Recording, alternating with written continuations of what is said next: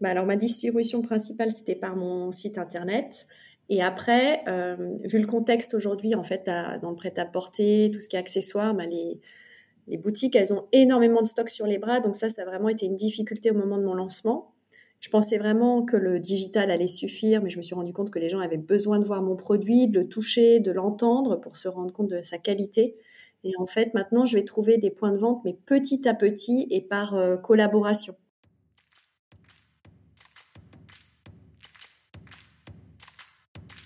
Bienvenue sur Comment t'as fait, le podcast de ceux qui veulent comprendre concrètement comment les autres ont fait. Je m'appelle Julien Hatton, je suis cofondateur de l'agence de communication BuzzNative et je vous propose de partir ensemble à la rencontre d'entrepreneurs et dirigeants passionnés et passionnants, pas toujours dans la lumière, mais qui font pourtant rayonner leur structure et leurs équipes. À ces profils au parcours non linéaire, audacieux ou encore atypiques, je n'ai qu'une seule envie, leur poser la question comment t'as fait? Si vous aussi auditeur, vous rêvez de découvrir les coulisses et le quotidien de nos invités, que vous soyez entrepreneur averti, débutant ou en devenir, abonnez-vous et embarquez avec moi chaque semaine pour des épisodes d'une heure qui vous feront gagner des années d'expérience. C'est parti Bonjour chers auditeurs, aujourd'hui j'ai le plaisir d'accueillir Anne Donnet, fondatrice de la marque Le Paraplutier. Bienvenue Anne. Bonjour Julien. Alors Anne, bienvenue sur ce podcast de rencontres d'entrepreneurs.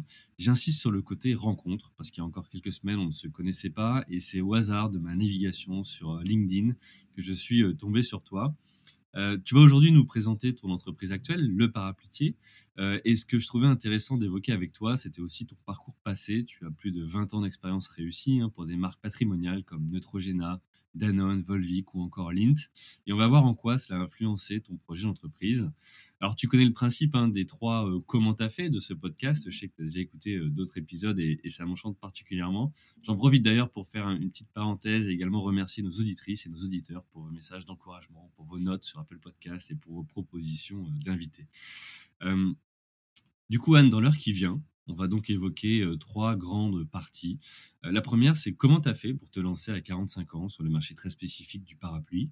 la deuxième partie sera comment tu as fait pour faire évoluer ton business model entre l'idée de départ hein, que tu avais et puis ta réalité d'aujourd'hui?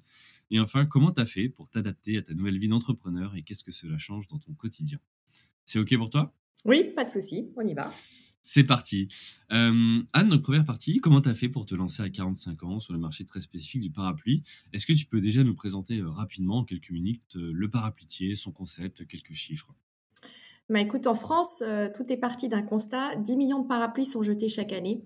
Et c'est le cas de le dire, c'est un vrai pépin pour l'écologie parce que non recyclables, ils finissent souvent incinérés ou dans nos décharges. Et moi, je voulais travailler sur un objet personnel du quotidien et donc, c'est pour ça que j'ai lancé le parapluie en octobre 2020 pour euh, réhabiliter le parapluie d'origine française comme un bel objet personnel, utile et responsable. Donc, l'idée du parapluie c'est très simple. J'ai développé une gamme de très beaux parapluies haut de gamme, durables, adaptés au style de vie d'aujourd'hui. Et je récupère et recycle les parapluies dans ma collecterie. Donc, ça, c'est sur euh. D'accord. Et pourquoi ce nom? En fait, euh, je cherchais vraiment à travailler sur un objet du quotidien qui s'appuie sur un savoir-faire français. Donc, tu vois, on parle le bottier, le cordonnier. Donc, euh, j'ai choisi euh, comme nom le parapluitier. C'est un nom qui existe. voilà, c'est pour tout ce qui est fabrication de parapluies. D'accord, ok. c'est étonnant finalement que ça n'ait pas été déjà utilisé, non? Mais en fait, à l'origine, les fabricants de parapluies, c'est des histoires de famille. Donc, euh, tu en avais 400 avant-guerre, 150, il n'y en a plus que 5 aujourd'hui. Et généralement, ils utilisent tous leur nom de famille. Et comme moi, je ne suis pas euh, à l'origine fabricante de parapluies, voilà, j'ai choisi euh, le nom de l'artisanat, le parapluitier. Donc, pas sur un nom patronymique, mais, mais ok, sur Très bien. dans ton logo, j'ai pu m'apercevoir que, que, tu avais deux parapluies dedans. Euh, tu peux nous expliquer comment tu as construit effectivement ce, logo? Effectivement, bah, par rapport euh, aux autres logos, donc déjà tu as le nom de famille et tu en as un seul, un parapluie. Euh, moi, ce qui est vraiment important pour moi, c'est de remettre cet usage, l'usage de cet accessoire au bout du jour. Et souvent, voilà, le parapluie, on peut avoir de l'émotion, on est à deux en dessous pour se protéger. Donc, je voulais vraiment véhiculer cette émotion, avoir ce petit clin d'œil de se protéger à deux. On a Georges Brassens d'ailleurs qui dit un petit coin de parapluie pour un coin de paradis. Donc euh, voilà, l'idée c'est de remettre de l'émotion dans mon logo. D'accord, très bien. Alors, si, je te pose ces questions-là, c'est parce que euh, j'en profite d'avoir avec moi un, profil euh, expert en marketing et expérimenté. Euh, c'est pour ça que je me permets ces, ces, questions-là. justement, par rapport à cette expérience que tu as, toi, en, marketing, on disait tout à l'heure que tu as une vingtaine d'années d'expérience dans le sujet. Tu peux nous raconter rapidement d'où tu viens, ce que tu as fait et voilà, quelles étaient tes missions avant?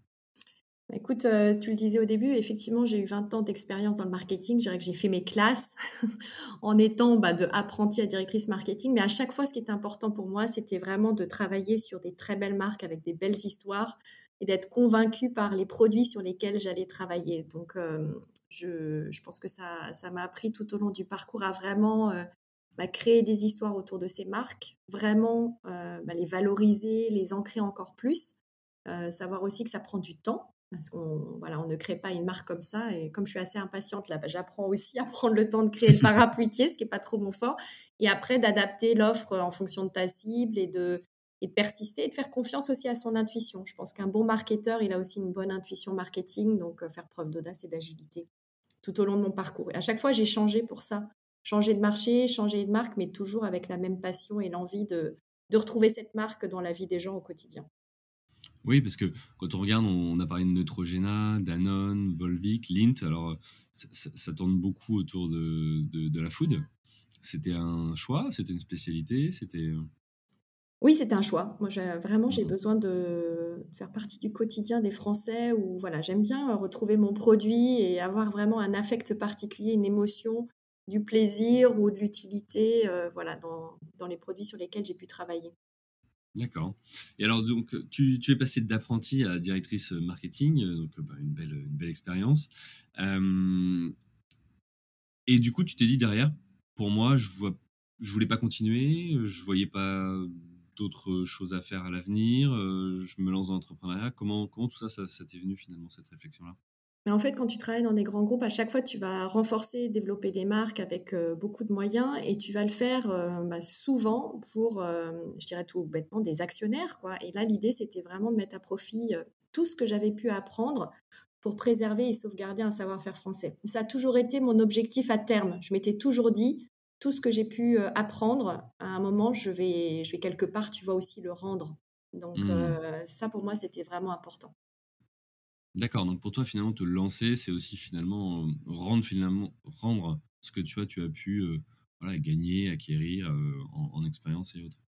Oui, puis j'avais toujours dit que j'allais créer ou reprendre une entreprise. Mmh c'est une idée qui trottait toujours dans ma tête, tu vois. Donc, à chaque poste et à chaque fois, je m'étais dit, OK, je veux créer ou reprendre une entreprise. Et finalement, je me suis dit que je voulais le faire plutôt sur des, des entreprises à taille humaine, tu vois, des petites équipes et, et donc, c'est quelque chose que tu peux pas faire dans les grands groupes. Donc, à un moment, tu es bien mmh. obligé d'aller chercher, te renseigner et voir ailleurs pour apporter tout ce que, tout ce que j'avais pu apprendre, tu vois, et dont j'avais pu bénéficier.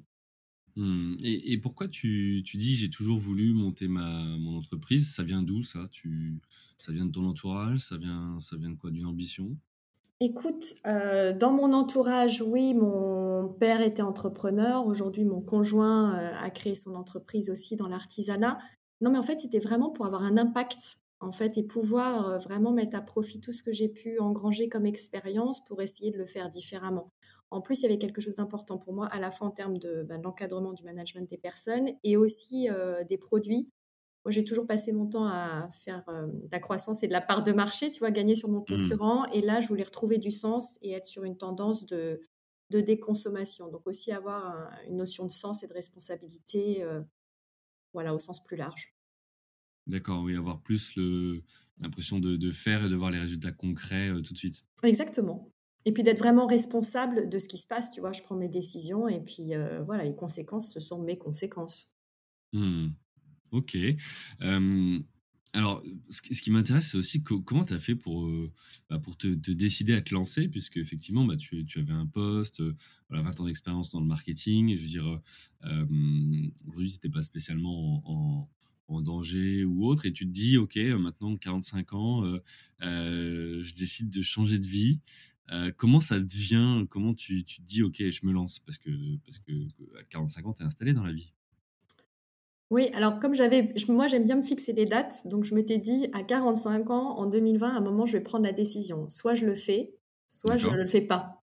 Donc après, j'ai une démarche assez méthodique, ça c'est aussi dans ma personnalité. Mais comme je ne voulais pas forcément travailler dans l'alimentaire, donc je m'étais dit, il faut que je trouve ce qui me plaît dans mon métier actuel. Donc c'est une belle marque, de beaux produits qui font partie du quotidien des gens. Et j'ai commencé à passer un peu au crible tout ce qu'il y avait chez moi pour trouver le produit sur lequel je pouvais sans doute ben, créer quelque chose. Donc mmh ça a démarré comme ça. Et je me suis arrêtée sur le parapluie, tu vois, que j'avais chez moi et qui avait été toujours un accessoire qui m'avait intéressée. Mais vraiment, je m'étais fixé la date de 45 ans. Puis avec le confinement 2020, ben, je m'étais dit soit je saute le pas au milieu de l'année, soit je je le fais pas quoi. Mais il faut que j'arrête d'en parler tout le temps et il faut que je me décide. Hein c'est hyper, c'est hyper osé parce que tu te dis, bah, il me reste quelques années de, carrière, en même temps, Covid, confinement, etc. Et, toi, tu dis, moi, j'y vais, quoi. En fait, tu te dis surtout, ça fait 20 ans que je travaille et que je fais les classes et que je suis bonne élève, et il va me rester 20 ans, donc qu'est-ce que j'ai envie d'en faire? Moi, je l'ai plutôt vu comme ça. Et puis après, ça s'est enchaîné parce que, donc moi, je me suis arrêtée sur le parapluie, je voulais les réparer d'abord. À Paris, il y a un réparateur de parapluies qui s'appelle Peps. Et puis, je suis arrivée trop tard. Il venait de revendre son entreprise. Tu mmh vois, donc euh, son atelier a des Canadiens qui m'ont dit qu'il fallait avoir des pièces de parapluies. Donc, après, je me suis mise à collectionner les parapluies. Après, tu vois, j'ai voulu euh, refaire fabriquer certains modèles. Et puis, c'est aussi un concours de circonstances. J'ai rencontré euh, deux fabricants qui cherchaient potentiellement à, céder à terme leur entreprise.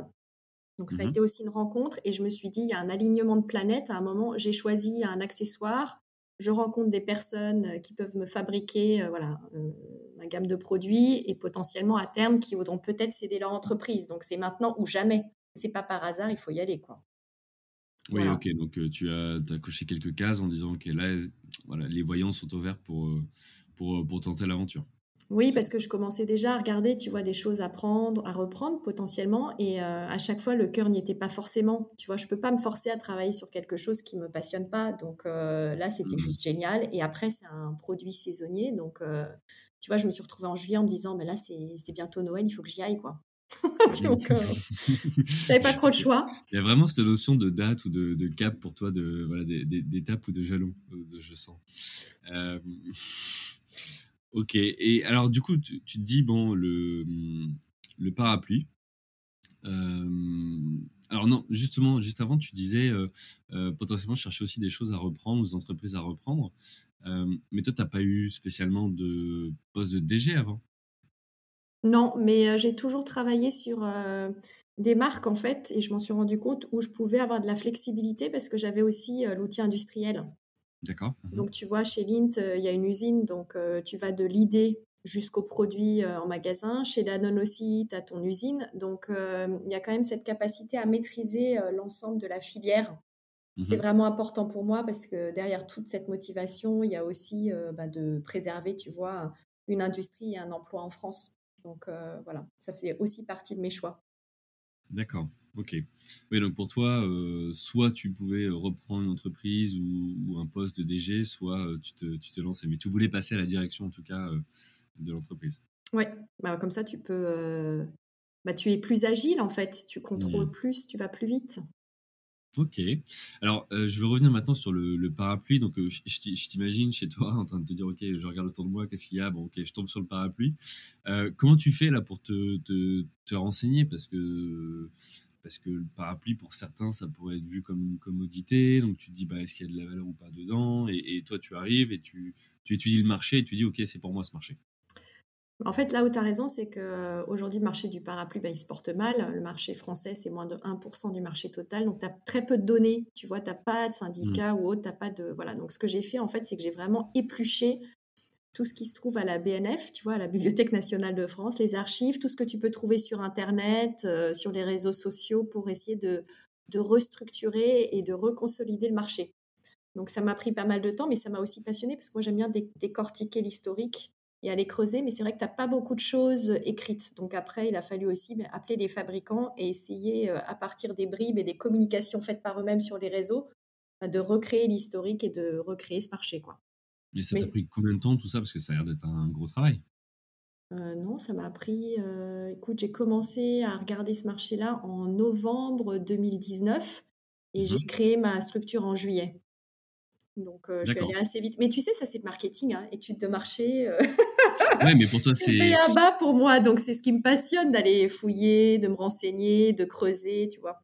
Donc, ouais, mais c'est là où c'est intéressant aussi, tu vois, pour nos auditeurs et auditrices, parce que souvent on se dit, ben, je, vois un problème sur un marché, j'y vais, je teste et autres, et puis bah, d'autres vont vouloir plutôt se rassurer et avoir plein d'études. Alors la, vérité, elle est certainement dans un juste milieu en fonction des marchés, en fonction des personnes, mais c'est intéressant d'avoir ton approche, puisqu'aujourd'hui, toi, c'est quelque chose que tu maîtrises, là où pour beaucoup d'entrepreneurs, se lancer et faire une, étude ou regarder vraiment en détail le marché et pas s'arrêter à un problème qu'on croise dans la rue, bah, c'est une zone d'effort. Et, là, ça ne l'a pas été visiblement. Au contraire, tu as, pris du, as pris du plaisir à le faire. Ouais, j'ai même fait un questionnaire. Et ça, vraiment, j'encourage les gens à le faire. C'est euh, faire un questionnaire. Tu vois, en ligne, euh, tu as pas mal de sites. C'est assez facile à faire et de le faire circuler à son réseau. D'accord. Alors après, ce qui est compliqué, c'est est-ce que tu veux ou pas euh, retenir les enseignements de ton questionnaire? Tu vois, souvent, je retourne à ce questionnaire que j'avais fait au tout début Mmh et, pas mal de choses sont toujours aussi vraies. Après, es tellement, moi j'étais tellement passionnée par mon projet que ça ne m'a pas empêché de me lancer. Mais c'est vrai que c'est important de faire ce questionnaire et de voir après quel usage on en fait. Mais au moins, on aura été prévenu, tu vois, entre guillemets. Donc, mmh. j'ai vraiment appliqué les bases, écrire une idée, une marque, faire un questionnaire. Mais je pense que c'est vraiment utile avant de se lancer, de faire ça. Et qu'est-ce que tu en as appris de coup de ce, ce questionnaire, de cette première phase avant de créer la boîte? Alors, euh, bah, déjà que le parapluie, si tu veux, il y avait euh, vraiment une problématique de résistance et de qualité voilà, attendue. Donc, c'est mmh vraiment là-dessus que je me suis lancée. Euh, par contre, tu vois, j'ai une vraie barrière au prix. C'est-à-dire qu'aujourd'hui, les gens, ils sont prêts à mettre 30 euros dans un pliable et un peu moins de 100 euros, juste 100 euros dans un, dans un parapluie long. Et moi, comme c'est de la fabrication française et de la très haute qualité, je suis au double du prix. Donc, c'était quelque premier chose. Prix, mon premier prix, il est à 155 euros et je l'ai vraiment fait pour avoir un prix d'appel, tu vois. Mais je suis déjà plus cher que le prix perçu euh, ou prêt à mmh. payer d'une des personnes de mon réseau. Mais je le savais en mmh. fait. Donc, euh et puis c'est normal, c'est ton positionnement, c'est fait en France et, et, euh, effectivement, c'est certainement pas les mêmes coûts que de, production qu'ailleurs.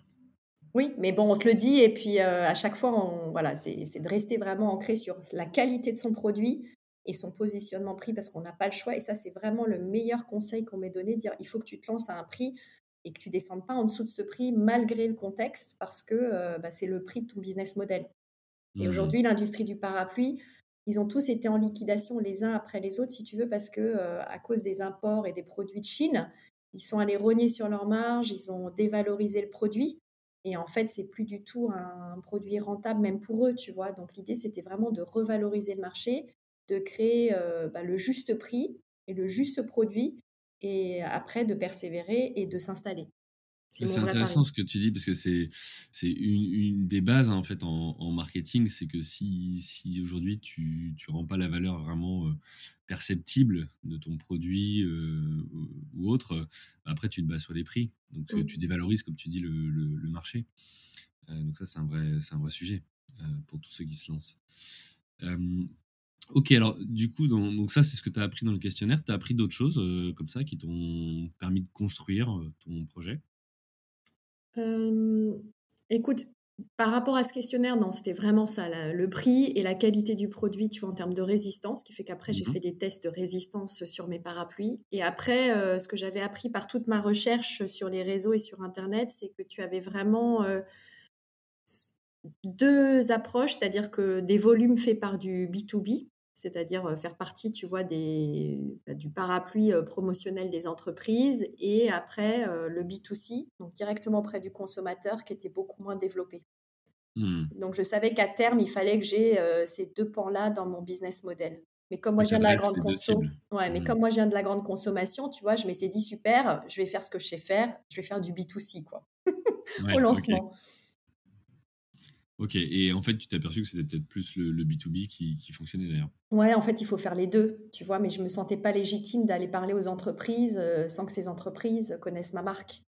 Mmh. Après, je me suis rendu compte que ça me permet aussi de toucher des vrais décideurs et de créer euh, ce positionnement premium auprès des décideurs via le cadeau d'affaires. Mais c'est vrai que ça te génère du volume avec une faible marge, tu vois. Donc, c'était vraiment euh, par quoi je commence. Et je voulais commencer par ce que je sais faire. Et finalement, je me retrouve aussi à devoir bah, travailler mon, mon deuxième client, tu vois. Mmh. Ok. Alors, on, en parlera justement dans la deuxième partie, sur la partie plus comment tu as fait évoluer ton, ton business model. pour revenir sur le marché en soi du, parapluie, il a quoi de particulier ce marché et, en quoi tu t'es dit Alors, j'ai bien compris le côté revaloriser l'artisanat, ces métiers-là, faire en sorte qu'ils perdurent. Tu as, des choses à nous partager sur, l'évolution de ce marché ces dernières années? Oui, en fait, c'est un, marché français assez proche de la chaussure. Donc, c'est des accessoires qui ont eu du mal à se revaloriser, en particulier la fabrication française. je dirais que le parapluie, c'est encore plus difficile que la chaussure parce qu'on appelle ça souvent un accessoire mal aimé, c'est-à-dire qu'on doit l'utiliser. Ce n'est pas parce qu'on aime l'utiliser. Donc, il n'a pas su se revaloriser, tu vois, au même titre que le sac à main, même la chaussure, tu vois, on voit des souliers qui sont en train de se développer. Donc l'idée, c'était vraiment de, dire comment je vais revaloriser ce marché qui a été un petit peu oublié, et en particulier la fabrication française. Je te mmh donne quelques chiffres. Tout à l'heure, je disais, voilà, chaque année, on jette 10 millions de, de parapluies en France. Il y a peu de temps, la France exportait 50 millions de parapluies chaque année. Et aujourd'hui, tu vois, euh, on est content en tant que fabricant français de parapluies si on arrive à en fabriquer 1000. Donc c'est devenu ah microscopique, tu vois. Ah oui, c'est oui, mmh. c'est énorme le gap.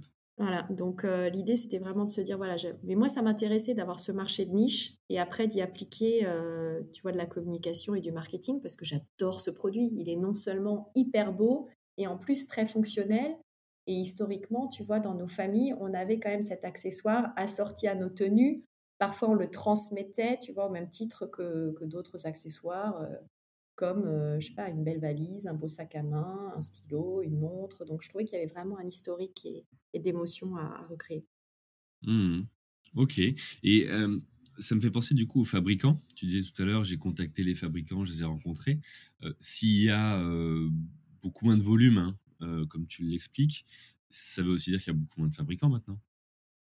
Exactement. Et en fait, euh, la raison principale, c'est que comme c'est un accessoire qui a été un petit peu oublié, si tu veux, ça représente très très peu de, volume. Euh, par exemple, pour ceux qui font les tissus. Donc, imperméabiliser un tissu, voilà, un bon produit, il va se vendre par 200 unités. Et quand tu vas commander une monture, par exemple, tu dois le commander par 1000. Donc, il y a vraiment euh, énormément de stock de tissus, énormément de stock de montures, peu de ventes en face. Donc, mmh c'est ce qui a créé, euh, si tu veux, les, liquidations successives des différents fabricants. Et il en reste quelques-uns qui arrivent à s'en sortir quand même, hein, mais, euh, mais juste une petite poignée. Quoi. Mmh. D'accord, ok. Ok, donc je comprends que tu veux revaloriser effectivement ce, ce, ce, métier, hein, finalement très euh, artisanal. Du coup, tu, tu, disais tout à l'heure, on parlait du marché, tu parlais du B2C et B2B. Qu'est-ce que tu as vu comme différence entre justement le marketing que tu appliquais avant pour Danone, Volvic, euh, Lint et les autres, et le marketing du parapluier alors, écoute, comme tout bon marketeur, on a toujours une Bible qui nous accompagne dans les différents groupes de grandes conso, qui est euh, Byron Sharp. Et c'est un livre mmh qui s'appelle euh, How Brands Grow. D'ailleurs, je peux conseiller à certains de lire qui te redonnent les différents principes. Donc, c'est vraiment du marketing de masse. C'est-à-dire qu'il faut que tu arrives à, à communiquer et à recruter le plus grand nombre et à être le plus visible possible. Et euh, tu vois, comme des marques comme Coca ou Danone. Et euh, donc, j'ai essayé d'appliquer ça au début de mon lancement. Donc, euh, sur mes fonds personnels, j'ai quand même dépensé pas mal d'argent pour être présente sur YouTube, pour acheter des mots-clés, tu vois, pour mmh. un peu jouer dans la catégorie des Google et autres. Et ben, je me suis rendu compte, en fait, que j'avais dépensé finalement beaucoup d'argent à mon échelle, bien sûr, hein, ça n'avait rien à voir, mais au niveau individuel et avec peu de retours. Quoi. Donc, ça a été vraiment ça le plus grand enseignement, c'est de se dire, voilà, quand tu passes d'un grand groupe à ta propre entreprise, de ne pas appliquer tout ce que tu as appris, mais de remettre, si tu veux, à chaque fois de la réflexion et de se dire, OK, comment je, je revois ça à l'aune de mon nouveau business model. Quoi. Oui, parce que du coup, chaque euro investi doit rapporter ou dans tous les cas être bien investi. Tu ne peux pas te permettre de faire comme euh, Coca ou les autres qui ont des, centaines de milliers d'euros, des billions d'euros de, Exactement. De, visibilité. Mmh. Donc, ce que tu vois quand même, c'est que euh, ben, dès que toi-même tu communiques et que tu arrives à avoir, euh, tu vois, des grandes audiences, j'ai eu la chance de passer sur BFM, ça, ça te crée vraiment beaucoup de trafic sur ton site. Et mmh finalement, le coût de ça, c'est du coup personnel. Donc ça, c'était très, très efficace, mais c'est vrai qu'après, pour le reste, je pense que c'est plus sur de la communication authentique, des centres d'intérêt, tu vois, trouver sa communauté, trouver son, client et bah, communiquer vrai.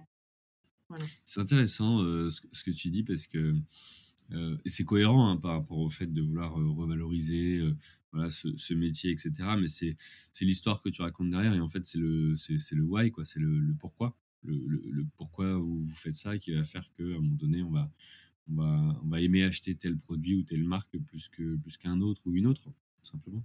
Ouais, et je pense que c'est vraiment important parce qu'il faut faire preuve de courage et d'audace. Souvent, on n'a pas envie de prendre la parole. Et euh, pour le coup, si on applique un des principes de, de grande conso, c'est de prendre la parole euh, sur chaque occasion possible. Mmh euh, c'est un peu le côté prosélyte, tu vois, mais tous les jours, il faut aller chercher du client.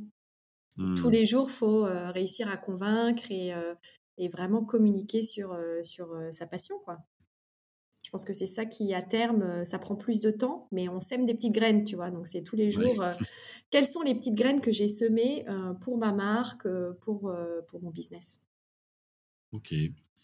Ok, donc marketing de masse, ça marche pas finalement sur, bah, sur ton, ton sujet. on verra en quoi tu as, as, fait évoluer ça par la suite juste pour, pour finir cette première partie, à celui ou celle qui te poserait la question, bah, ta marque ou tes produits en soi, ils ont quoi de, différent? Tu parlais tout à l'heure de, voilà, de, technicité, de fabrication française. Tu définirais comment justement la différence de, ton, de tes produits? Je te disais, c'est des parapluies haut de gamme. Donc, en termes de durabilité et de qualité, j'ai vraiment choisi des, matériaux qui vont être très résistants. Donc, je les ai testés en soufflerie. Ça fait vraiment ma différence en termes de résistance et de durabilité. Et mmh après, je voulais remettre de l'élégance et de la beauté dans la rue. Donc, je m'appuie vraiment sur des formes atypiques qui viennent de l'historique du parapluie. Donc, c'est ça mes deux points de saillance, voilà mes brins d'assets particuliers. D'accord, ok. tu as testé en soufflerie?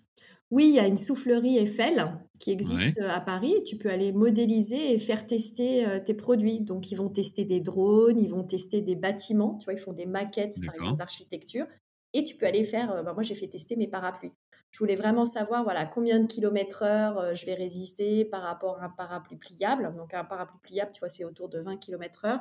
Et mes parapluies vont résister jusqu'à 60 km heure, ce qui, ce qui n'arrive dans les faits jamais puisque ça veut mmh. dire que tu as une tempête et généralement tu sors pas par ce temps-là. Quoi. Oui, parce que ça, c'est le truc énervant quand tu sors le parapluie. Et, il se retourne, et il se casse. il se retourne en 10 secondes et, et tu prends la flotte. Exactement. Euh, ok, mais donc du coup, ça veut dire que dans tes argumentaires ou autres, enfin commerciaux ou de présentation, j'imagine que tu dis, bah, voilà, vaut mieux acheter un parapluie 200 euros que 10 à 30 euros qui se cassent au bout de 10 secondes. Quoi. Exactement. Le mien, il va durer et en plus, ils sont vraiment de belle qualité. Donc, c'est juste magique. quoi. C'est vraiment très beau. Dès que tu l'ouvres, tu as le son, la toile, elle va sécher extrêmement vite. Ça va être durable. Tu vas même avoir des compliments dans la rue, ce qui est plutôt sympa. Mmh donc, voilà. C'est vraiment se faire plaisir, même sous la pluie. Ok, Bon, écoute, euh, top. pour, euh, pour aller vers la, deuxième partie, euh, notamment, bah, tu as évoqué les différences avec le, marketing de masse hein, et ce que tu as vécu avec le parapluier. comment tu as fait évoluer ton business model entre effectivement l'idée que tu avais, puis finalement bah, voilà, tes premiers apprentissages là, avec ces, ces essais? Comment tu as fait évoluer ton business model? Écoute, c'est ce qui s'est passé, c'est déjà, je pense que c'est important quand on se lance de passer un contrat avec soi-même et de se fixer, tu vois, un objectif sur le début. Donc moi, c'était vraiment sur la période de Noël, je m'étais dit, je vais faire un test et je m'étais fixé de vendre 3000 parapluies. D'accord. Après, rapidement, je suis déjà 3000, je m'étais dit, bon, ça va être atteignable, je suis redescendue à 1000. D'accord. bon, après, il y avait, tu vois, tout ce qui est confinement et tout, mais finalement, ce que j'ai constaté, c'est que donc pour l'anecdote, euh, j'en ai vendu 400, euh, donc en trois mois. Euh, finalement, ce qui est très bien quand j'ai comparé, si tu veux, à d'autres personnes sur d'autres marchés. moi, je n'étais pas satisfaite par rapport à mon objectif, mais surtout, ce que j'ai constaté, c'est que plus de la moitié, c'était une commande professionnelle. Et le reste, c'était tout ce que j'avais pu, moi, vendre par mon réseau et au-delà de mon réseau, par des contacts, tu vois, par de la communication que j'avais fait moi-même. Mmh Donc, c'est en ça que je me suis vraiment posé la question après sur la deuxième partie. Donc, j'ai vraiment pris le temps de faire un bilan en termes de somme dépensée, contact, mon site internet, mes retombées médias, tu vois, et le et les cadeaux d'affaires, tu vois, que j'avais pu avoir pour me dire en fait c'est pas l'un puis l'autre, c'est l'un et l'autre. Donc Mmh vraiment là aujourd'hui, ça c'est un conseil que je peux donner vraiment, c'est de se dire tous les jours j'essaye d'avoir deux actions sur mon agenda qui vont avoir, tu vois, des répercussions commerciales. Donc soit démarcher un client, soit répondre à un client en B2B et en B2C. Mmh. OK. Donc, heu, tu t'adaptes en fait, tu t'adaptes très, très vite. Il faut être agile et s'adapter à la demande. Pareil, j'ai un autre exemple, on m'avait dit: «Tiens, il faut aller sur de la personnalisation». Donc, heu, après c'est compliqué par rapport à au marché du parapluie.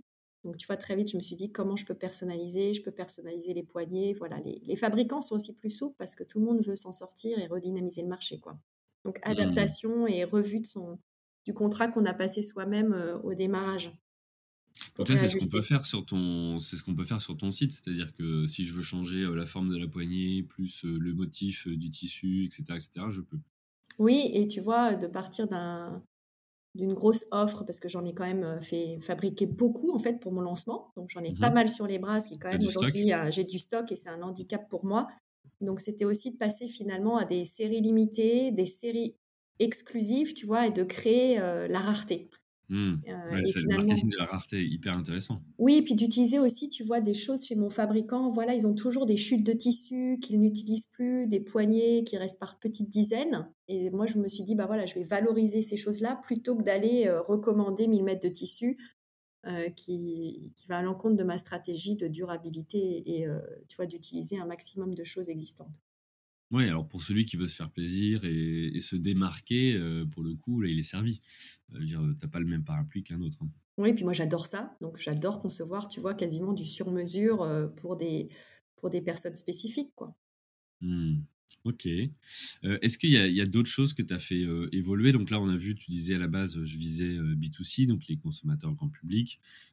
J'ai réorienté pour adresser également, le B2B, donc le les entreprises, notamment via des cadeaux d'affaires, heu, ou autres. Il y a d'autres choses que tu as fait évoluer par rapport à ton business model initial?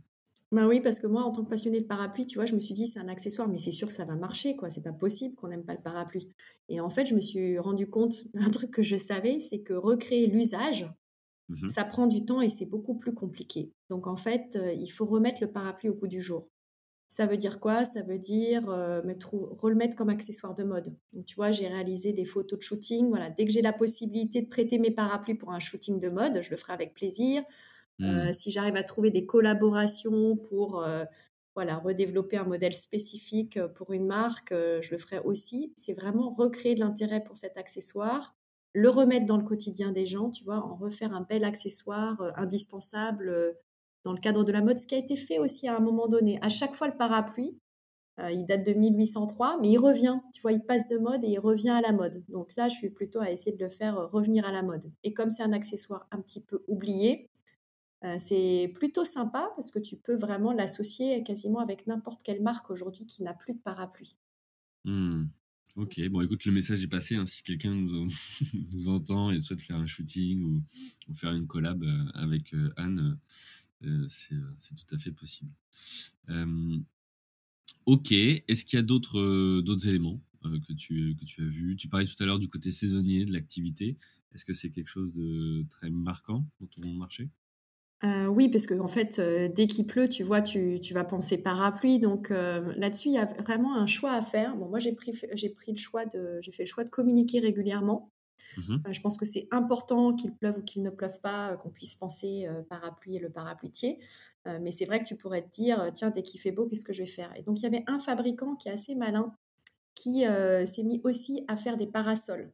Tu vois, il a commencé avec des parapluies, il faisait des parapluies commerciaux. Après, il a eu des clients qui lui ont demandé des parasols et donc c'est vrai que c'est une bonne idée de se désaisonnaliser.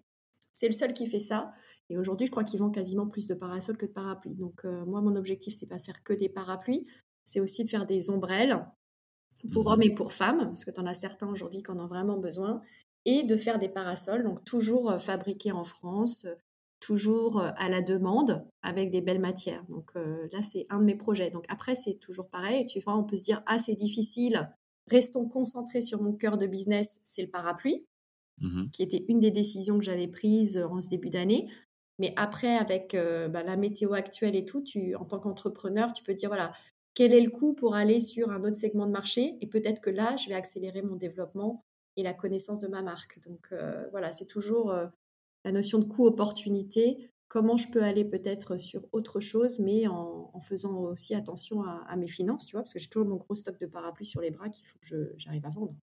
Mmh. Oui, et puis aussi, outre, outre le côté finalement financier, tu as aussi le côté sans dénaturer la marque ou, l'histoire de la marque. Oui, parce que je m'appelle le parapluitier, tu vois. Après mon entreprise, je l'ai appelé Paraciel. Mais je pense que c'est important d'avoir dans le nom de sa marque l'essence même de son produit. Ma passion, c'est vraiment le parapluie, tu vois. Donc mmh. après, aujourd'hui, je lance un Anka aussi, parce que tu as certains parapluies qui font aussi ombrelle. Ça s'appelle un Anka, en cas de pluie ou en cas de soleil, tu vois. Donc il y a des choses. Mais c'est vrai que le parapluitier et le parapluie, ça reste au cœur de ma proposition de valeur. Mmh.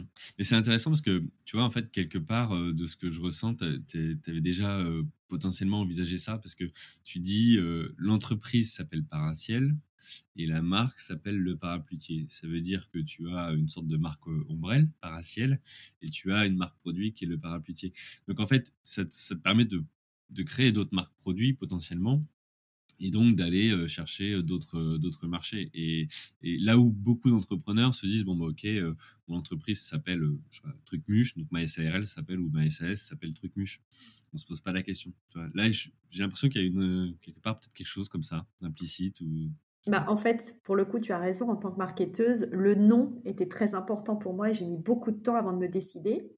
Mmh Il y avait aussi toute la notion de protection intellectuelle. Donc, qu'est-ce qui a été déposé, pas déposé? Et, tu vois, je t'ai dit que j'ai commencé à travailler sur euh, mon idée en novembre. La première chose que j'ai faite, c'était de déposer des idées. D'accord. Le parapluitier.com, le parapluitier.fr, euh, paraciel.com, paraciel.fr, tu vois, de regarder si ça avait été déposé ou pas et de rapidement les déposer pour protéger euh, mes idées, quoi. Et ça, vraiment, c'est aussi un conseil que je peux donner, c'est si vous avez une hésitation, une idée, c'est pas très onéreux, tu vois, de le déposer et ça permet vraiment de réfléchir, de prendre le temps en parallèle. Quoi. Oui, parce que déposer un nom de marque, euh, alors c'est souvent une, des craintes, hein, nous on le voit, des, des, des, bah, des clients qu'on peut avoir, de dire, ok, euh, déposer une marque, combien ça va coûter?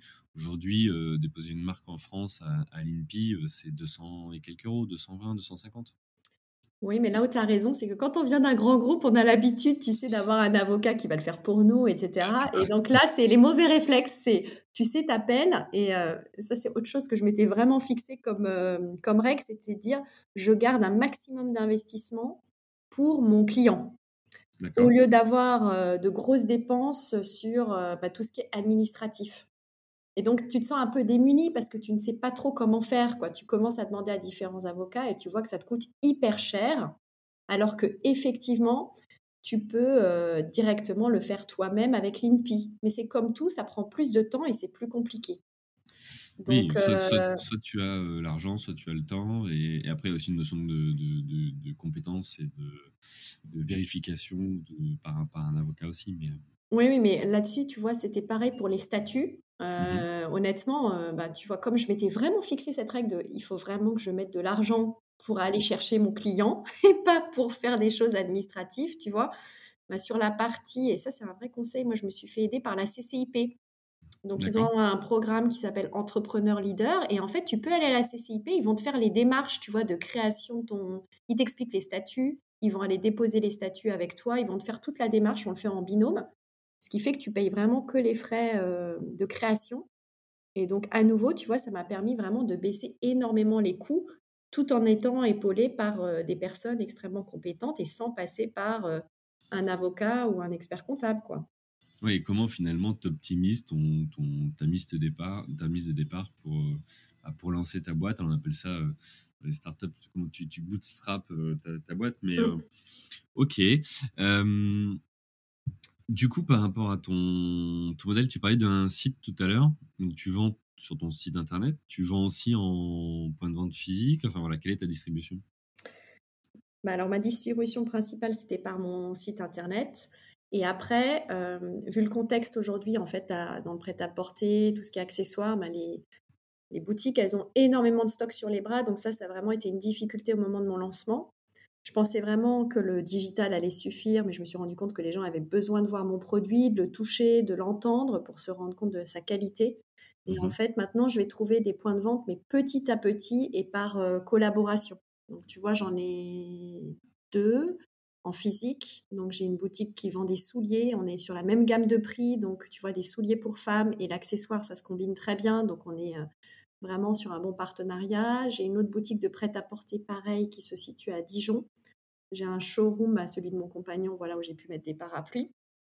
Et après, sur le digital, je vais aller progressivement sur des, des plateformes euh, de fabriquer en France, mais toujours avec cette logique de se retrouver sur des positionnements prix, tu vois, euh, qui soient similaires.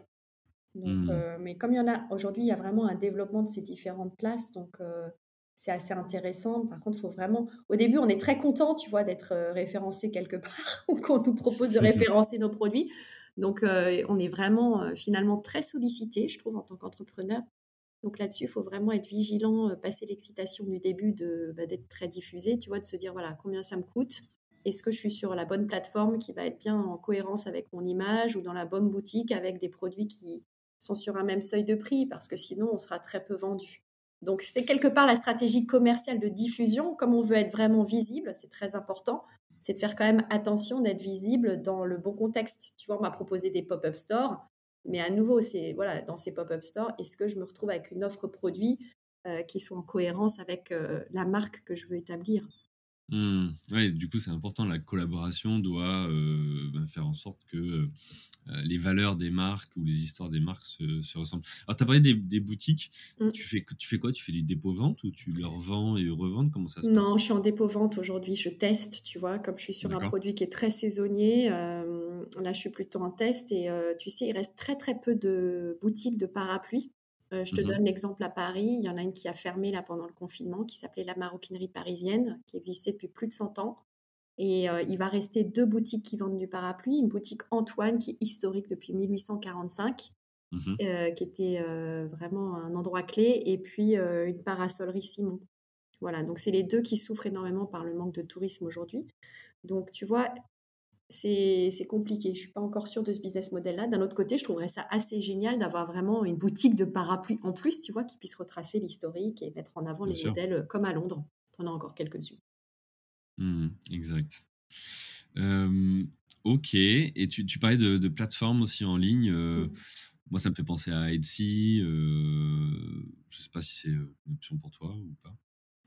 Écoute, pour l'instant, je ne l'ai pas considéré. Euh, Je suis plutôt euh, sur des, des plateformes qui se lancent. Donc, j'ai la fabuleuse euh, French Fabric avec euh, Stéphane De Vulder. On s'est rencontrés, on a démarré en même temps. Donc, tu vois, on est vraiment sur un partenariat et euh, c'est vraiment, je pense, ça, ça fait top. du sens. La semaine dernière, j'ai voilà, rencontré quelqu'un qui, qui, qui a lancé une plateforme qui s'appelle Dressologie de haute couture, tu vois, durable Mhm. avec tout l'aspect éco-responsabilité. Donc, je pense qu'il faut vraiment, voilà, à nouveau, euh, être vigilant sur où on va se lancer. Et puis aussi, ça dépend des marges, tout simplement. Tu vois, moi, je suis sur de la fabrication française. Donc, euh, j'ai déjà peu de marge. Et euh, si elle demande trop de marge, plus le dropshipping, ça rend l'ensemble du business model complexe. Oui, parce que c'est souvent l'écueil quand on se lance sur Internet. On se dit, bon, ok, je mets mon produit en vente, je fais tant de marge et ça va être assez simple. Mais derrière, tu as le, le coût de la logistique, de l'envoi, euh, le pourcentage de retour de clients parce que euh, la livraison s'est pas bien passée ou, ou le produit il est euh, détérioré ou autre. Donc, ouais, c'est un, un vrai sujet. Ok. Ok, donc j'ai compris, tu n'es pas sur des plateformes de masse. Euh, Non, et puis en plus, tu sais, moi, je t'avais, euh, il y, a une- il y a une problématique qui est importante aussi, c'est que j'avais eu l'exemple de quelqu'un qui avait lancé un parapluie sur Amazon mhm. et euh, qui avait été très vite copié par, euh, par les Chinois, en fait, qui sont très vigilants. Et aujourd'hui, c'est le Mm. premier pays euh, exportateur de, de parapluies et qui avait fait du dumping. Tu vois, s'il lance mon modèle euh, nettement moins cher, par exemple, bah, tu peux pas euh, tellement euh, survivre. Donc, euh, l'idée, c'était vraiment aussi d'être vigilant sur la protection de sa marque, la protection de sa gamme au démarrage. Et, et puis aussi, Amazon propose voilà, des conditions commerciales sur lesquelles je vais absolument pas m'en sortir. quoi. Mhm. Mais il faut être vigilant. Non, mais il faut trouver le, le bon fit. Euh, ok. euh, pour, euh, pour fi- finir sur la partie plutôt business model, du coup, par rapport à toi, aujourd'hui, tu as ton site internet, tu as ton stock, tu es à la tête de l'entreprise, tu as du monde avec toi? Non, aujourd'hui, j'ai démarré toute seule parce que j'avais ce besoin de refaire tous les métiers toute seule. Donc, être confrontée à quelque chose de très opérationnel, puisque tu vois, avant, j'étais plutôt dans les postes de direction où tu gères des équipes et je voulais mmh. vraiment tout faire, tu vois. Mes statuts, ma compta, ma logistique, voilà, me rendre compte vraiment des difficultés ou des opportunités à faire les différentes facettes. Et puis après, je suis aussi beaucoup tournée vers l'extérieur. Donc, en fait, c'est très différent. Euh, à la fois des contacts clients, euh, avec des créatifs, avec les fabricants, tu vois. Donc, euh, c'était vraiment ne plus être trop tourné vers l'intérieur, mais être complètement tourné vers l'extérieur. Mmh. Un vrai choix d'interaction et d'équipe externalisée, entre guillemets. D'accord. Ok. Tu prévois de, bah, de recruter ou alors, en stage, en emploi, en partenaire? Ah, mais clairement, parce que je suis pas du tout faite pour travailler toute seule. Donc, euh, l'idée, c'est de, développer mon entreprise et de pouvoir euh, développer l'emploi, tu vois, en France. Donc, euh, là, c'est à terme à voir si. c'est une vraie question que je me pose en ce moment entre reprendre un fabricant ou dans quelle mesure, tu vois, je peux recréer la fabrication d'un parapluie de A à Z. Je ne sais pas, mmh. tu vois. C'est des vraies questions sur le business model. Est-ce que je veux internaliser ou pas? La fabrication, ce qui faisait partie quand même de mon projet au départ, puisque je t'avais dit que je voulais créer ou reprendre une entreprise et, gérer le produit du, de la fabrication euh, jusqu'à la réception euh, auprès de mes clients. Quoi. Donc, avoir à mmh voir dans le futur proche euh, quelle est la meilleure opportunité et le meilleur business model. Ok. Et pour finir cette partie-là, sur la partie plutôt les bah, tes flux de revenus aujourd'hui, toi, tu donc tu vends à l'unité. Mais tu as d'autres d'autres flux de revenus ou d'autres moyens de vente ou pas? Mon, bah, j'espère le cadeau d'affaires cette année parce que je m'y prends mmh plus tôt. Donc j'espère que je vais réussir, tu vois, à, faire quelques cadeaux d'affaires. J'ai certains de mes modèles qui ont été demandés par quelques enseignes ou marques. Donc j'espère que ça va aboutir. Ça me permettrait de faire partie, tu vois, de la vie des Français en plus grand nombre. Mais mmh sinon, vraiment, c'est mon, mon site internet qui, voilà, qui est ma première source de revenus avec mes ventes à l'unité. C'est là aussi que je crée le plus de, le plus de valeur pour le produit et la marque. Mmh. Ok. Ok, ça, me faisait penser, tu sais, à la, à, ce nouveau modèle, ou du moins cette nouvelle façon de faire, tu vois, quand tu, tu vois les, les voitures plutôt haut de gamme, enfin sur des positionnements haut de gamme où, où maintenant ils te font payer forfait mensuel et tu changes de voiture tous les mois ou autre. Ou, voilà. Donc, euh, je me disais, pour un passionné de parapluie, peut-être que ça peut être une solution. Mais là où tu as raison, c'est qu'au début, tu sais, je voulais euh, récupérer tous les parapluies des objets trouvés et j'avais pour ambition vraiment de lutter contre ce, ce bah, tu vois, le fait de jeter à chaque fois un parapluie, d'en mettre à disposition, tu vois, mmh euh, sortie de gare. Au Japon, tu as des distributeurs de parapluies un petit peu partout. Euh, deux problématiques à ça. Je suis allée voir les objets trouvés. J'avais même une autorisation de Bercy d'aller récupérer tous les parapluies. En fait, ça fait deux ans qu'ils ne collectionnent plus les parapluies. Ah Donc, euh, ma source de volume, euh, c'est un peu tari. Et, et après, c'était vraiment une question de culture. Tu vois, comme aux États-Unis où tu payes et tu prends ton, ton journal tous les matins et tu payes dans, la, tu vois, dans le distributeur, c'était dans quelle mesure les Français vont être assez bons élèves et vont emprunter et rapporter le parapluie, tu vois. Mmh. comme le produit est encore dévalorisé. Donc ça a été plus compliqué. Par contre, ce que je fais, c'est que je récupère un maximum de parapluies et sur mon site internet, je, voilà, je les répare, je les remets en circulation avec la collecterie. Et c'est la moitié de mes revenus aujourd'hui, tu vois. Si la personne ne veut pas s'acheter un beau parapluie à, 200 euros, elle peut néanmoins euh, acheter un parapluie de très belle fabrication que j'ai validé, euh, dont voilà, la qualité est reconnue à un moindre coût. D'accord. Quand tu dis collecterie, du coup, c'est euh, quoi? C'est un reconditionnement quelque part que tu fais? Euh, bah Écoute, je les récupère un peu partout et je les remets en état. Donc, euh, mmh. parfois, je vais complètement te les dérouiller, les réimperméabiliser, les réparer tant que la toile n'est pas trouée ou déchirée, parce que le retoiler, ça vaut pas le coup. Et donc, je remets en circulation des parapluies. Comme les gens n'y sont pas tellement attachés, en fait, tu peux assez facilement en récupérer et les remettre mmh. en circulation plutôt que de les jeter à la poubelle, puisque ce n'est pas recyclable. Donc ça participe à ma démarche de durabilité, de meilleure consommation. Donc je récupère parfois de très très beaux parapluies, tu vois, que les gens, euh, dont les gens n'ont plus l'usage. Tout simplement quand ils vident des maisons de famille. euh, quand tu, Mmh. voilà. Donc ceux-là, je vais les récupérer, les remettre en circulation. Ok, donc ça, c'est euh, l'onglet euh, La Collectory sur ton, sur ton site web. Voilà, c'est une passion. hein. Je peux te dire que ça me rapporte rien, mais euh, ça fait partie de ma, ma mission, tu vois. Non, mais voilà, Euh, ça contribue au fait de dire, euh, voilà, moi, c'est pas forcément du volume, je veux remettre en avant, euh, euh, voilà, c'est cette, cette passion de ce produit et, et son usage. Donc, euh, Oui, puis j'adore. Honnêtement, c'est euh, récupérer des modèles, les remettre en état, tu vois, et puis les, voilà, les remettre en circulation, c'est, ce que j'aime faire, tu vois. C'est le côté. Mi- D'ailleurs, j'ai mis dans mes statuts entreprise à mission, alors je peux pas, tu vois, le mesurer. Et à nouveau, comme je veux d'abord euh, tout faire pour mes clients, c'est pas ma priorité, mais euh, ça fait partie vraiment de ma mission que de pouvoir permettre à des personnes d'avoir des très beaux parapluies euh, durables. Puis moi, ça Hmm. me plaît de les récupérer et de les remettre en état. Ok. Bon, bah écoute, euh, top. Euh, on arrive sur la dernière partie. On a déjà commencé à en parler un petit peu. Euh, comment tu as fait pour t'adapter à ta nouvelle vie d'entrepreneur? Alors qu'est-ce que ça change de je, suis directrice marketing du- d'une marque euh, euh, connue, reconnue que les Français utilisent au quotidien? Je dois être hyper sollicité, je manage des équipes, etc. Et puis j'arrive, je lance ma boîte. Et là, voilà, qu'est-ce qui se passe? C'est quoi le choc? Est-ce qu'il y en a un ou pas?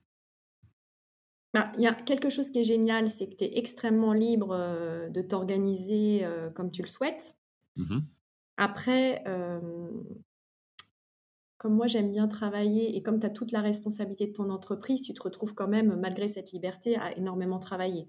Par contre, c'est vrai que cette liberté de t'organiser, pour moi, elle est importante parce que je suis très efficace à partir du moment où j'ai beaucoup de liberté d'organisation de ma journée. Donc, ça veut dire que voilà, les moments, par exemple, où je suis moins efficace, comme hier matin, j'ai fait ma comptabilité. tu vois, en me disant, bon, ça, c'est de la comptabilité, c'est bon. Euh, les jours où j'ai euh, beaucoup d'énergie à revendre et où je suis beaucoup plus efficace, euh, je vais me dire, bon, bah, allez, je fais preuve d'audace et je vais appeler telle ou telle marque et leur proposer de faire pour eux des parapluies. Ou bien je vais les relancer. Ou voilà. Donc, en fait, je trouve que c'est vraiment dans cette nouvelle vie, ce qui est chouette, c'est que tu peux être beaucoup plus performant de par la liberté de t'organiser en fonction de, tes- de ce que tu es capable ou de ce que tu as envie de faire. Hmm. Donc voilà ce qui change. Après, ben, c'est euh, d'utiliser ben, toutes tes compétences ou tes capacités ben, relationnelles ou autres pour essayer de saisir un maximum d'opportunités et euh, faire preuve d'audace et de courage. Au pire, on te dira non. Mais c'est vraiment euh, te dire, OK, bah, aujourd'hui, je vais appeler un tel, un tel, un tel. Voilà. Moi, j'ai une liste d'appels à faire Euh, pour essayer de ouais. Voilà, j'ai vraiment ma to-do. Et, euh, et puis surtout, tous les jours, je note aussi ce que j'ai fait d'un point de vue perso, d'un point de vue business, d'un point de vue pro, euh, parapluie.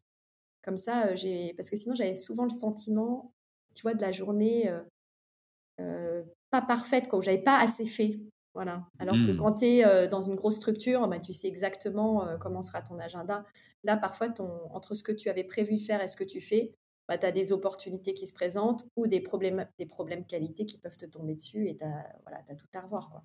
Ouais, je te rejoins complètement parce que je, je me suis mis à faire la même chose aussi. Euh, J'avais l'impression parfois de pas avancer ou de pas avoir euh, voilà, fait certaines choses et, et- et le fait de le juste le consigner, l'écrire dans un, dans un, dans un tableau euh, te permet visuellement de te rendre compte ah oui mais en fait si j'ai quand même fait tout ça. Exactement, ça c'est vraiment Euh, le meilleur conseil pour pas être frustré en tant qu'entrepreneur dans cette nouvelle vie.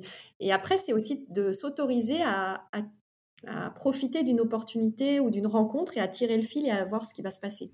Moi, je peux pas hmm. m'empêcher quand on m'appelle bah, de, de vraiment profiter, tu vois, d'être vraiment complètement à 300% avec mon interlocuteur Hmm. et en me disant, voilà, c'est du temps de qualité et euh, je suis convaincue qu'après, ça va revenir d'une façon ou d'une autre.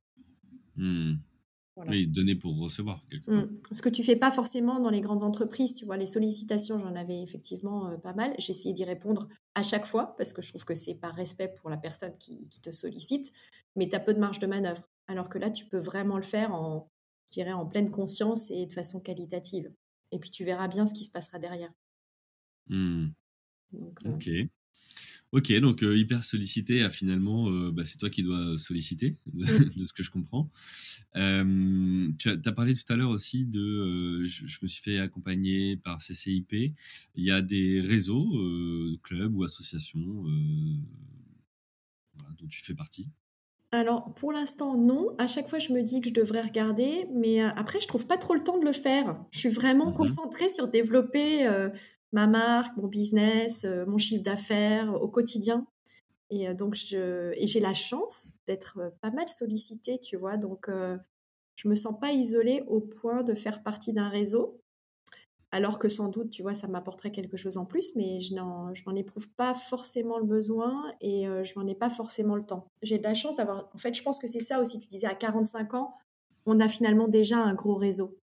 Mmh. Et, euh, et donc, on est quand même vraiment nourri par ce réseau en termes de sollicitation, d'interaction. euh, tu vois, d'aller chercher, euh, voilà, toutes les semaines, pareil, je me dis, je me cale deux déjeuners ou deux appels téléphoniques, tu vois, pour justement aussi euh, ne pas me retrouver euh, coupée du monde. Donc, si je Mmh. devais en plus faire partie d'un réseau, je pense que ça me... Pour l'instant, je n'en trouve pas le temps par rapport au développement de mon entreprise. Et je me sens pas tellement isolée. On dit souvent que quand tu es à la tête de ton entreprise, tu es très isolé. Moi, Mmh. j'ai la chance pour l'instant de ne pas être trop isolée. OK. Et alors justement, tu parlais de, de réseau et de garder le contact. Euh, souvent, il y a aussi un choc entre ben, je, j'ai un poste où je suis hyper sollicité, où euh, j'ai du réseau et des contacts autour, et puis finalement, je deviens entrepreneur, alors avec des gens qui croient plus ou moins dans ton projet, et donc du coup, qui restent plus ou moins proches. Tu l'as vécu toi aussi ou pas? Ah, complètement. Ouais. Donc en fait, euh, effectivement, euh, tu te retrouves, bah, tu es déjà très sollicité en tant que directrice marketing de ligne parce que tu as un certain budget de communication et de médiatisation, donc tu es souvent invité. Après, comme il y a le confinement, euh, c'est vrai qu'il n'y avait plus tellement d'invitations. Donc après, tu vois vraiment, euh, finalement, on parle souvent des trois cercles, ton cercle 1, 2 et 3. Mhm. Et tu es assez surpris parce que c'est peut-être ton cercle 3 qui est plus éloigné, qui va finalement euh, faire partie de tes premiers clients, tu vois. D'accord. Euh, donc euh, après, bon, j'ai aussi eu, tu vois, quelqu'un de mon ancien réseau Lint qui m'a passé cette commande B2B, qui m'a fait vraiment confiance. Et ça, euh, je ne remercierai jamais assez cette personne-là. Mais c'est une parmi toutes les personnes, tu vois. Et à Hmm. contrario, mon cercle 3, des personnes avec qui je n'étais plus en relation depuis mon temps chez Danone, tu vois, c'était il y a 8 ans ou autre, bah, elles m'ont commandé un parapluie. Donc voilà, ça te permet de, effectivement de, de revoir euh, ton réseau et euh, ceux qui te soutiennent plus ou moins. Tu vois, après, j'ai pas de critique là-dessus, c'est c'est juste un constat. Et euh, ça te permet aussi de savoir que c'est toi ton premier moteur dans le développement de ton entreprise. Oui, parce que ça, c'est souvent, euh, quand je discute avec des, créateurs, c'est souvent le, sujet de bah, tout le monde m'a dit c'est génial, tout le monde m'a dit vas-y, lance-toi. Et puis derrière, au moment de soutenir en, faisant quelques, voilà, quelques achats ou ventes ou euh, bah, les, les, les personnes sont plus ou moins là, entre guillemets. Ah bah si on m'avait tous, euh, si tous ceux qui m'ont dit c'est génial, je vais t'en acheter un, m'en avaient acheté un, j'aurais atteint mon objectif, tu vois. Parce que souvent, tu, tu mets un post, tu mets un truc, tu es vraiment content parce que ça circule, tu vois que tu as, pas mal de vues. Donc, euh, mais c'est vrai que de transformer derrière en achat, ça prend du temps. Donc, à Hmm. nouveau, je pense que c'est bien, il faut continuer à le faire. Et il y a bien un moment où euh, tu seras là au moment opportun et ils penseront à ta marque. Mais il faut, voilà, tu n'as jamais la garantie de ce moment-là. Hmm, bien sûr. Alors, tu, tu disais aussi tout à l'heure, tu as parlé de BFM. Euh, ce côté, finalement, euh, bah maintenant, c'est toi aussi qui dois faire la, la promo de ta boîte et donc tu dois euh, quelque part être visible. Tu étais déjà passé à la télé, toi, ou pas du tout? Non, pas du tout. Euh, sauf quand j'étais petite, je crois que c'était à l'âge de 8 ans, j'ai fait une pub Kickers, tu vois, à l'époque. C'est vrai? à l'école. Non, mais ce qui, est, euh, ce qui est vraiment important, je pense là-dessus, j'avais fait un média training chez Danone. C'était deux choses. C'était dans tous les cas, peu importe le domaine d'intervention, c'est de rester très positif avec beaucoup d'énergie, parce que ça s'entend. Mhm. Et après, quelle que soit la question posée, à un moment de, de parler de son projet, tu vois, de donner son message. Voilà, c'est Mhm. les deux conseils euh, et de saisir l'opportunité, comme ça, ça nous entraîne. Euh, généralement, les personnes sont bienveillantes avec les entrepreneurs aujourd'hui, donc euh, voilà, c'est une opportunité additionnelle pour parler de son, son projet. Et puis, il ne faut pas oublier que les journalistes ont besoin de sujets.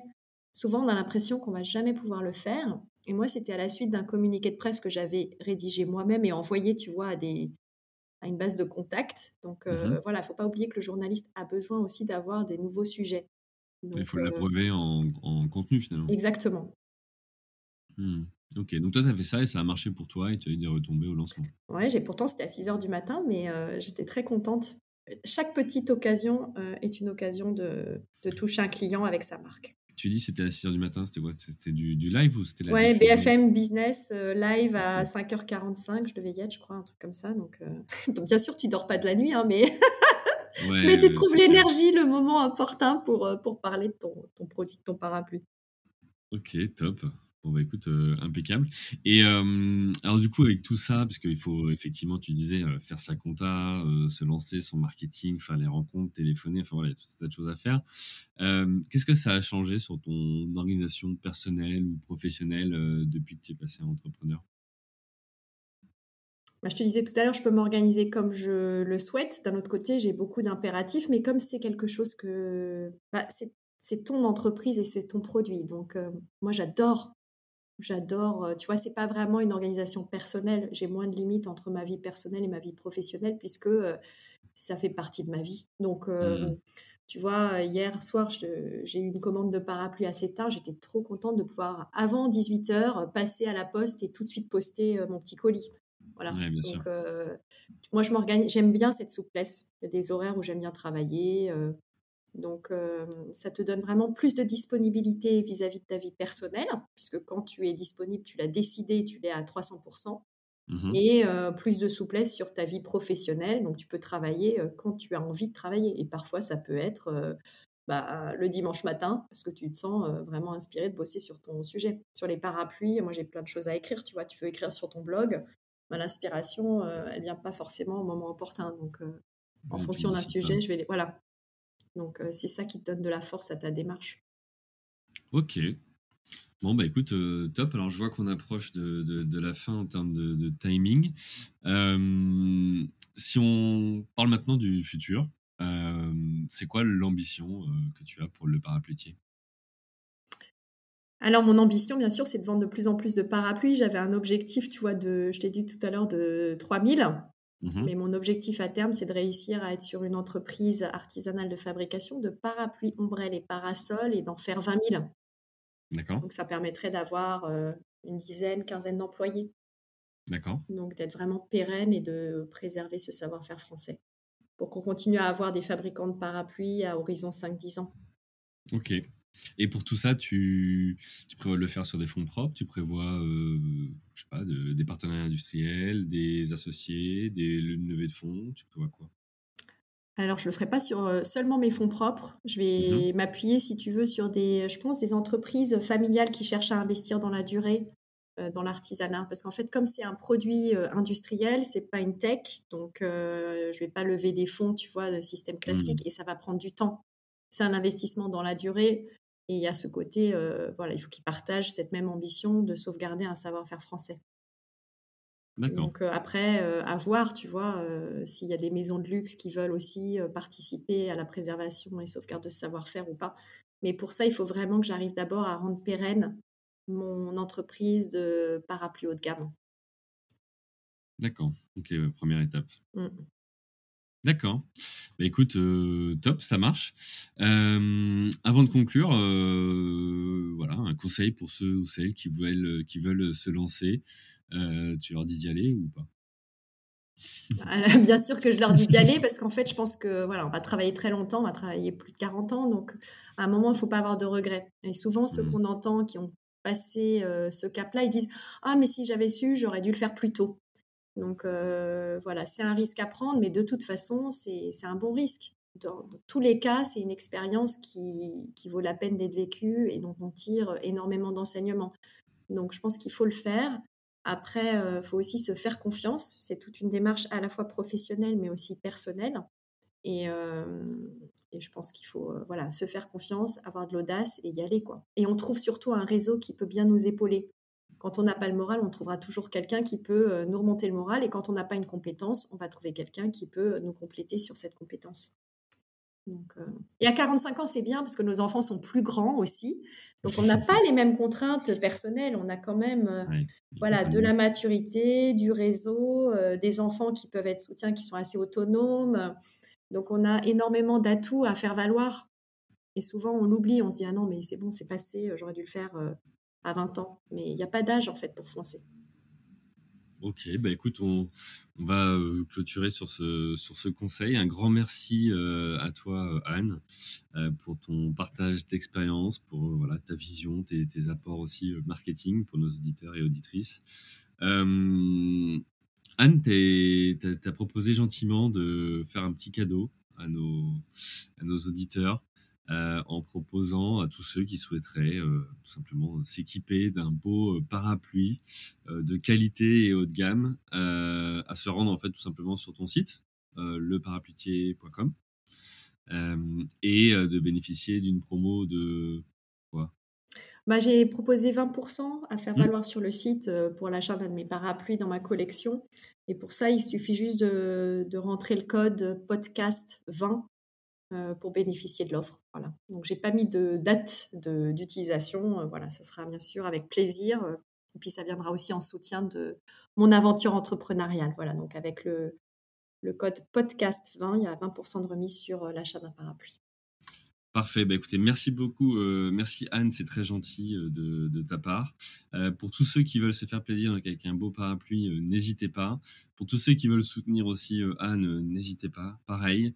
un grand merci à toi. on te souhaite une bah, très bonne continuation. Et puis, bah, tous ceux, voilà, j'y repense, hein, mais tous ceux qui veulent faire des cadeaux, faites des pères ou autres qui arrivent, c'est peut-être la bonne idée cadeau du moment. Exactement, un cadeau original. Merci beaucoup à toi, Julien, pour, euh, bah, pour cette belle rencontre, justement, et puis pour, euh, pour ces beaux échanges. Bah, écoute, ça a été un plaisir. Merci et euh, à bientôt. Merci. Salut. Salut. Merci à vous, chers auditeurs, d'avoir suivi l'épisode jusqu'au bout. Si vous êtes arrivé jusqu'ici, c'est que le podcast vous a plu. Alors, pour nous aider à continuer, rendez-vous sur votre plateforme d'écoute de podcast préférée et laissez-nous un avis 5 étoiles avec un commentaire positif ou un message pour notre invité du jour. Parlez du podcast autour de vous, c'est le meilleur moyen de nous aider à vous proposer du contenu de qualité. C'en est fini pour aujourd'hui, un grand merci à vous et à la semaine prochaine.